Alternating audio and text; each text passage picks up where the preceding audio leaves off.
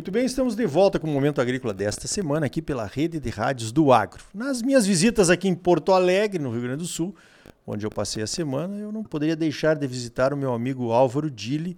Ele é diretor do grupo SLC, ele é o responsável pela sustentabilidade do grupo SLC, que é uma vitrine do agronegócio brasileiro.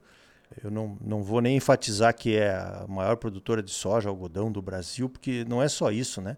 Para chegar lá tem todo um caminho de sustentabilidade que o Álvaro é responsável e a gente quando visita as propriedades da SLC com os visitantes estrangeiros, a gente pode constatar o nível elevado de compliance aí para as regras de sustentabilidade que realmente o grupo implantou e está tá tocando e fazendo e melhorando cada vez mais. Agora, Álvaro, a minha pergunta é a seguinte: a SLC é um grande grupo, né? Tem ações na bolsa. Agora, como é que isso chega para o produtor, tipo eu, assim, Ricardo Arioli, lá em Campo Novo do Parecis? Que conselhos você daria para os produtores que não chegaram nesse nível de excelência que a SLC atingiu nessa questão da sustentabilidade? Bom dia. Bom dia, Ricardo. É um prazer novamente estar falando com você no programa Momento Agrícola, que é muito importante. Aí toda semana coloca todos os produtores e e a sociedade em geral a par do que está acontecendo. Sobre sustentabilidade ao produtor pequeno, médio, nós podemos destacar vários pontos. Um deles é o produtor entender que o meio ambiente faz parte do meio dele, faz parte do meio dele gerar riqueza, dele contribuir com o Brasil, com a produção de alimentos, com a produção, enfim, das nossas commodities. E ele entender que o solo faz parte disso, que a água faz parte disso, que a floresta faz parte disso, de alguma maneira tem que ser preservada. Então, uh, a gente pode falar de certificações, por exemplo. Por mais difícil que seja, nós precisamos dar os primeiros passos, porque a certificação, na verdade, organiza os nossos processos. E o produto brasileiro, ele tem que ser capaz de chegar em todos os mercados, dos mais simples, mais comoditizados, aos mais complexos que exigem alguma é, parametrização de princípios e critérios. Então, ele pode começar, por exemplo, com o Soja Plus, né, que já foi bastante famoso lá no Mato Grosso e no Brasil de uma forma geral. Pode também avançar para uma mesa redonda da soja responsável, um Round Table Responsible Soy. Ele pode trabalhar com outras certificações é, por exemplo, 2BS, Triple S de algumas outras empresas que também certificam produtos, inclusive produtos para biocombustível. Né? Então, o produtor ele tem que se, é, é, buscar conhecer uma forma de fazer o trabalho é, bem feito na sua propriedade, considerando os impactos das suas operações no meio ambiente, no uso do solo, é, no consumo e recursos como água, usando as boas práticas agrícolas é um grande avanço, plantio direto, rotação de culturas, o próprio terraceamento dentro das propriedades, de uma forma a manter a água na lavoura e não deixar ir para as estradas, para a contaminação dos rios, etc. Preservar a sua reserva legal, a sua área de proteção permanente, isso tudo faz parte de um, de um modelo de gestão da propriedade e evoluindo isso, né? Ele precisa chamar um auditor, ele precisa conversar o próprio Senar, fazer esse tipo de trabalho de uma forma geral, pode contribuir com ele, dar uma assessoria em como começar, mas na verdade o produtor ele tem que acreditar que isso é para o bem dele, para o bem do meio ambiente e o melhor produtividade, porque toda vez que a gente organiza os nossos processos, a gente encontra maneira de fazer mais com menos.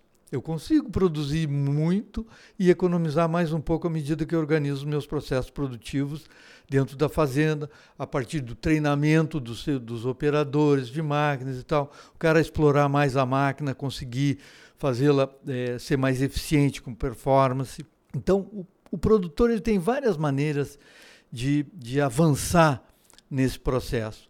Um deles, e mais recente, é a própria que a gente está chamando dentro da propriedade de economia circular. Mas para o pequeno produtor, pode começar organizando os seus resíduos sólidos dentro da propriedade. Todo mundo sabe lá que o produtor tem bateria, que o produtor tem que trocar o óleo do trator, da máquina, etc. Esses são produtos perigosos, vamos dizer assim, e que ele tem que apartar isso dos demais, que é o papel, papelão, né, o resíduo lá da oficina, metal, vidro, essas outras coisas, o próprio plástico, etc., e separando isso dentro da propriedade provisoriamente até dar um destino correto, encontrar uma pessoa, uma empresa que venha recolher isso dentro da propriedade, pague por isso, já o produto totalmente separado, né? E enquanto ele dá o destino lá desses perigosos, as baterias, as lâmpadas, as pilhas, etc., e o óleo, e tem que levar isso para os grandes alto-fornos para destruição. Quando ele faz isso, ainda há os não recicláveis, que normalmente dentro da propriedade joga dentro de um lixão lá, né, dentro da propriedade, ou de um aterro sanitário, alguma coisa assim, que também, se não for cuidado, se não tiver uma gestão sobre isso, acaba contaminando o meio ambiente, que é ruim para a propriedade, é ruim para a imagem do produtor. Então, nós desenvolvemos um projeto de economia circular em que esses resíduos sólidos, todos eles não recicláveis, como os resíduos orgânicos da, da cozinha, do alojamento, é, da própria armazém, são colocados na velha e boa ideia da compostagem. E aí entra toda uma ciência para desenvolver essa compostagem e formar o que a gente está chamando de biofábrica dentro da, da fazenda, que vai gerar adubos, né? porque é uma linha vertente dessa utilização. Outra seria formação de gás, biometano, essa coisa toda. Mas a linha que nós andamos é a linha do, do fertilizante biológico para a propriedade, voltar esse, esse depois de seis meses de compostagem ou com os adicionais, com a investigação de que tipo de produto você está decompondo, é que você vai ter lá tantos é, percentual de N, P e K e que poderá voltar para a lavoura e voltar lá para o teu solo e ter, e ter um fertilizante biológico para a sua produção, reduzindo a tua necessidade de fertilizantes biológicos e, de fertilizantes químicos sintéticos, né? E ao mesmo tempo, com a utilização desse resíduo decomposto, esse NPK, você aumenta, tem a capacidade de aumentar até a fixação de carbono no teu solo e, e contribuindo para o meio ambiente. Então a gente acredita muito nisso. As nossas unidades, onde fizemos o piloto, vamos para o segundo ano e agora vamos expandir para as demais unidades da SLC Agrícola, esse projeto, sai de uma capacidade de, de classificação é, de reciclagem em torno de 60%, 70%, quando é boa é, é esse trabalho já básico, para uma reciclagem de 99,8% de tudo que é gerado dentro da propriedade, ele é tem o destino correto e, e em benefício da própria propriedade. Perfeito, hein? Quer dizer, uma velha solução para um velho problema, né? Porque essa, essa questão do lixão da fazenda vem de gerações anteriores, não é uma coisa nova, né? E é possível, eh, com certeza, transformar esse limão numa limonada aí, como vocês estão fazendo no grupo SLC. Agora, Álvaro, deixa eu te perguntar um negócio aqui, já que estamos numa conversa franca e aberta. É possível monetizar esse tipo de coisa? Claro que o adubo em si já é uma economia, né? Mas é, essas outras ações aí, por exemplo, das certificações que você fala, é possível monetizar isso? Isso é importante na, é, não só para a imagem da SLC, mas na questão financeira também? Veja só, lá atrás, quando começamos com, com, esse trabalho de sustentabilidade, há 15 anos atrás, a, a visão foi que o futuro seria da agricultura certificada e isso está sendo bem consolidado hoje em dia. No caso da empresa, que tem, é grande e tal, hoje a gente já consegue receber é, de certificados, né? depende do mercado, né, Arioli, do ano e tal, tal, mas chega a receber aí é, um dólar e meio, dois, dois dólares e meio para cada tonelada de certificada, né, de produto certificado.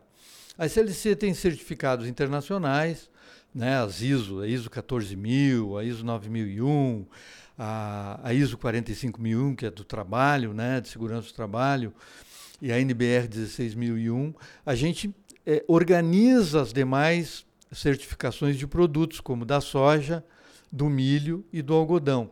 Então é possível receber hoje. A empresa tem uma receita extraordinária, que esse ano passado se aproximou lá de 5,5 milhões de reais, com as certificações predominantemente da soja. E com os resíduos sólidos também algo em torno de 1 milhão, 1 milhão e 300 mil reais é, com a entrega dos resíduos sólidos é, para as partes é, é interessadas, vamos dizer assim, né? Para aquele que é homologado e que recebe esses produtos. Então, de fato, é uma receita extra que o produtor pode ter para reinvestir nas melhorias das suas infraestruturas, do seu ambiente de trabalho dentro da fazenda e dar melhores condições de vida aos trabalhadores. Muito bem, conversei com o Álvaro Dille, que é o responsável pela sustentabilidade dentro do grupo SLC. Álvaro, parabéns pelo trabalho e obrigado pela tua participação aqui no Momento Agrícola. É sempre um prazer falar com você e com os amigos aí que nos escutam todo sábado, eu imagino, né? Muito obrigado pela oportunidade. Então tá aí. Veja como medidas simples como a coleta seletiva de lixo e a compostagem podem te ajudar aí na tua propriedade também. O Senar tem cursos para compostagem de resíduos orgânicos e para o descarte correto de resíduos não orgânicos. Aproveita, pois todos os cursos do Senar são gratuitos. No próximo bloco, saiba como o programa Duas Safras, que fomenta o plantio da safra de inverno no Rio Grande do Sul, pode ajudar os produtores, o Estado e até o Brasil. Sistema Famato Senar, mobilização total para garantir um agro cada vez mais forte em Mato Grosso. É bom para os produtores, mas é muito melhor para o nosso Estado e para a nossa população. Continue aqui conosco, voltamos em seguida com mais Momento Agrícola para você.